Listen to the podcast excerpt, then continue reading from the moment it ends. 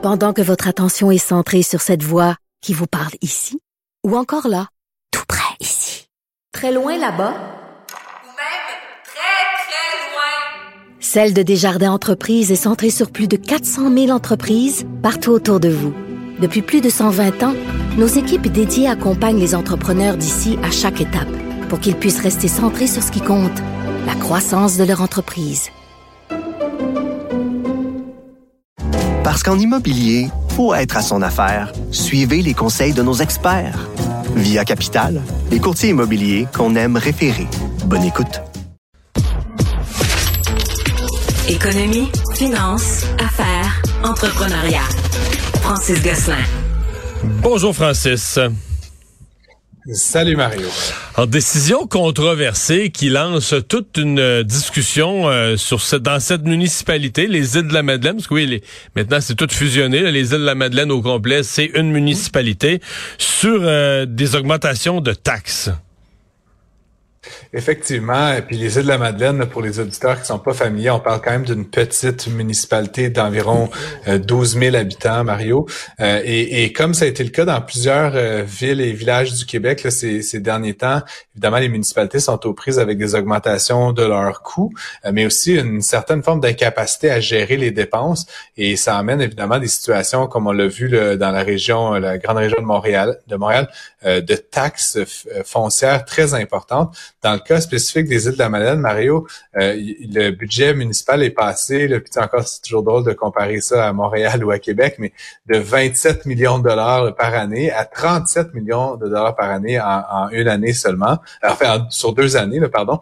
Et donc euh, cette augmentation-là, ça a mené à des hausses de taxes là, à peu près équivalentes, euh, voire même plus importantes. Et là où on a décidé de pénaliser Mario là, à outrance là, aux îles de la Madeleine, c'est vraiment de cibler les entrepreneurs. Donc, ce sont les commerçants et euh, les fabricants là, qui, qui payent, dans le fond, là, pour cette, cette, cette incapacité à gérer le budget municipal. Donc, dans certains cas, on parle d'augmentations qui vont de 30 à 45% du compte de taxes. Et il y a certains cas, Mario, en raison de la réévaluation des valeurs foncières, euh, des, des personnes qui payent maintenant le double ben de ce qu'ils payaient l'année dernière en taxes. Euh, et donc, ça évidemment, tu peux t'imaginer, Mario, que on a beaucoup euh, on s'en est beaucoup pris aux propriétaires fonciers ces dernières années là, qui faisaient des rénovictions, là, ou carrément qui jetaient des entreprises et des entrepreneurs à la rue. Euh, ben, ici, c'est vraiment la municipalité qui décide de se comporter un peu en voyou, euh, en, faisant porter sur un petit groupe de personnes tout le fardeau, tout le, grand, la, part du lion du fardeau fiscal de la municipalité.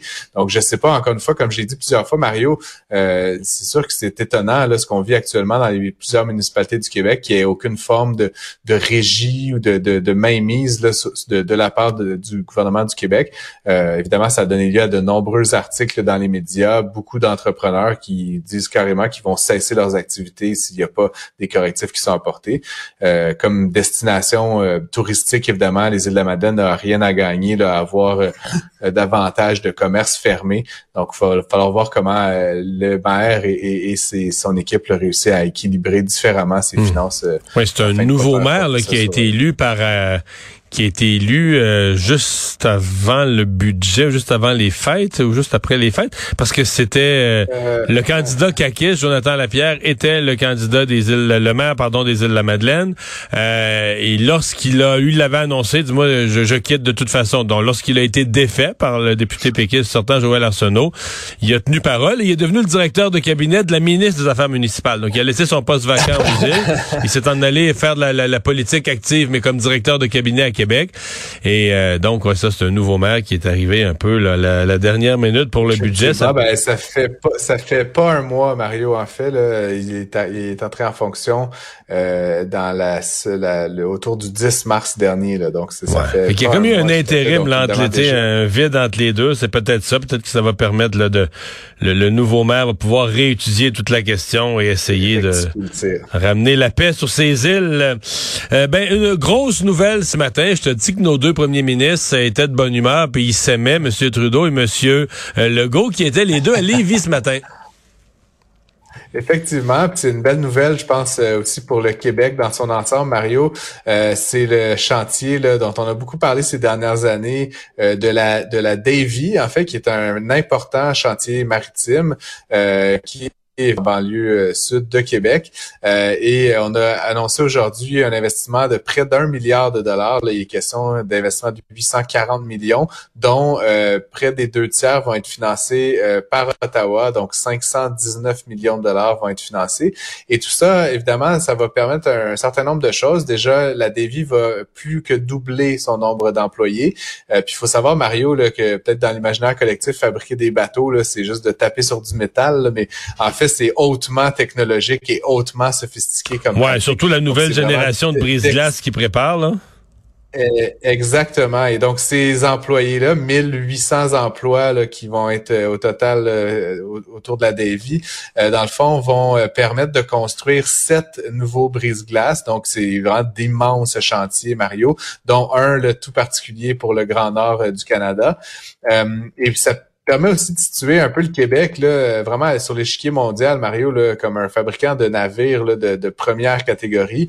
Euh, faut dire qu'avec le réchauffement climatique, puis toutes sortes de choses qui, qui s'en viennent dans les prochaines décennies, possiblement que le, la technologie maritime puis la capacité de fabriquer ces navires-là là, va, va, prendre un nouveau euh, virage et donc euh, situer la Davy dans, en forme de leadership sur ce plan-là. Euh, tu as raison de dire que tous les paliers de gouvernement, incluant le maire de Lévis, là, qui était lui aussi tout sourire aujourd'hui, euh, évidemment, se réjouissent de, de, pouvoir faire cette annonce-là. Euh, donc, une, très bonne nouvelle pour la région de Québec et pour le Québec dans son ensemble. Oui, absolument. Tout en disant quand même qu'il y a il y a une part de cette bonne nouvelle qui est une injustice qui est rétablie, parce qu'il y a été un temps, c'est les chantiers Irving dans les dans les maritimes qui étaient très connectés politiquement, mhm. euh, ont eu euh, plus que leur belle part du gâteau, on a négligé la dévie, qui avait eu ses propres problèmes, là, qui s'était fait une réputation de retard, puis il y a eu, euh, il y a eu des changements de propriétaires. Je dis pas que la dévie a pas eu ses propres problèmes, euh, mais en même temps, quand un chantier, si le gouvernement avait pris soin de la dévie comme ils ont pris soin d'Irving, peut-être qu'il aurait jamais eu de problème non plus. En tout cas, euh, tout ça pour dire que là, il y a un côté où c'est une excellente nouvelle, puis un côté où tu rétablis une certaine justice parce que les Québécois payent des impôts euh, pour financer ces immenses projets là, qui sont nécessaires de brise-glace et autres, mais qu'on ait une part des contrats, ça me paraît juste tout à fait, tout à fait euh, sain et heureux. Une occupation des bureaux dans les centres-villes au Canada, on n'est pas du tout, du tout revenu là à l'avant-pandémie. Non, pas du tout, Mario. Puis on se rappellera pendant la pandémie, on disait bon, euh, le télétravail et tout ça. Dans les faits, euh, la plupart des entreprises qui ont renouvelé euh, n'ont pas fait des modifications importantes à, leur occupation. Ce qui se passe actuellement, Mario, c'est notamment en lien avec les, problèmes là, dans l'industrie technologique. Là. Beaucoup de grands joueurs qui ont décidé, comme tu le sais, là, aux États-Unis, mais aussi au Canada, de, de diminuer le nombre d'employés. Donc, c'est vraiment ces acteurs-là là, qui mènent la parade. On parle de taux d'occupation qui frise les 20% Mario, ça veut dire un bâtiment, là, un building sur cinq là, à Toronto euh, qui serait inoccupé. Euh, à Montréal, c'est un peu moins. Là, on est autour de 10-12 euh, et, et Ottawa également, le 13% Mais ça reste des taux d'inoccupation très, très, très élevés par rapport au record historique. On parle de, de chiffres qui n'ont pas été vus là, depuis les années 90. pour l'instant, étrangement, ça n'a pas eu d'impact tellement sur la valorisation de ces biens immobiliers Mario, mais c'est inévitable qu'à terme, comme tu le sais, dans l'immobilier commercial, la valeur des bâtiments est directement liée à leur occupation et à la capacité de générer des revenus.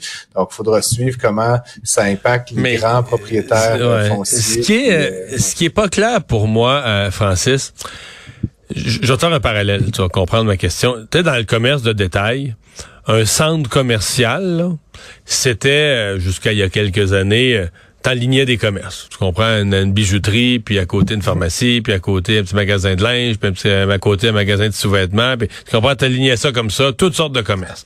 Puis à un certain point, le commerce de détail est moins fort, il y a le commerce en ligne. Et donc, on a de plus en plus transformé en disant, mais il faut que ce soit plus que ça, un centre commercial. Faut que faut que t'amènes le monde, euh, du loisir, euh, des bons restaurants. En tout cas, on a essayé de, de diversifier pour faire un peu du centre commercial un lieu de vie où oui, il y a des commerces, des magasins, mais pas juste ça. Là, puis je dis pas qu'ils l'ont tous fait, mais c'est la tendance. Dans le cas des espaces à bureau, c'est moins clair. Qu'est-ce qu'on va là la tendance, tu l'as. Il y a du télétravail, les gens vont avoir besoin de moins de pieds carrés. Mais tu fais quoi, mettons, avec la place Ville-Marie, si, puis J'en connais des locataires de la place Ville-Marie, puis ils vont prendre moins de pieds carrés, puis il y en a qui ont deux étages qui vont en vouloir juste un, puis il y en a qui voudront plus de la place. Tu fais quoi avec ça? Là, il y en a qui disent on va faire carrément du résidentiel. Les plus extrémistes disent qu'il faut faire du résidentiel, on manque de logement. Du résidentiel. Mais transformer euh, un édifice à bureau en résidentiel, euh, je dis pas que c'est pas faisable, mais c'est de la de la transformation. Non, non, c'est clair, effectivement. Puis l'autre enjeu, tu l'as bien mentionné dans ton analogie avec les centres commerciaux, c'est qu'actuellement, la dévitalisation des tours à bureaux fait en sorte que les commerces de proximité, les restaurants, etc., qui euh, étaient très dynamiques au centre-ville souffrent également, ce qui fait que certains certains limitent leurs heures d'ouverture, sont plus ouverts les lundis, les mardis, sont plus ouverts le midi, etc., etc. Et donc, de fil en aiguille, Mario, ça donne moins intérêt d'aller au bureau. Donc, c'est vraiment une, spirale euh, vicieuse dans laquelle on s'est en Aller au bureau le lundi, on pourra pas aller dîner, les restaurants sont fermés. Ça fait que ça fait une raison de plus de pas aller au bureau. Ta petite boîte à lunch, ouais, c'est ça, exactement. Mais, donc, grosso modo, c'est un vrai défi pour les centres-villes. Puis ça, avec des taux d'inoccupation, comme je te dis, là, qui oscillent entre 10 et 20% dans la plupart des grandes métropoles euh, canadienne, euh, ça augure rien de bon là, pour l'avenir. Après, comme tu le dis, il va falloir, je pense qu'à un moment donné, il y a un petit reality check que les villes, euh, les propriétaires fonciers se mettent ensemble pour déterminer une stratégie là, pour, pour maximiser l'utilisation. C'est-tu de la conversion en résidentiel? C'est-tu en ajoutant euh, d'autres types de, d'activités, comme tu le disais, pour attirer les individus et s'assurer qu'ils y restent? Il faudra voir, Mario, mais en la situation, étrangement, là, un an et demi, deux ans après la fin de la pandémie, ne s'améliore pas du tout. Donc, c'est vraiment euh, une mauvaise nouvelle pour ceux et celles qui sont dans le secteur de l'immobilier commercial. Merci, Francis. À demain. À demain.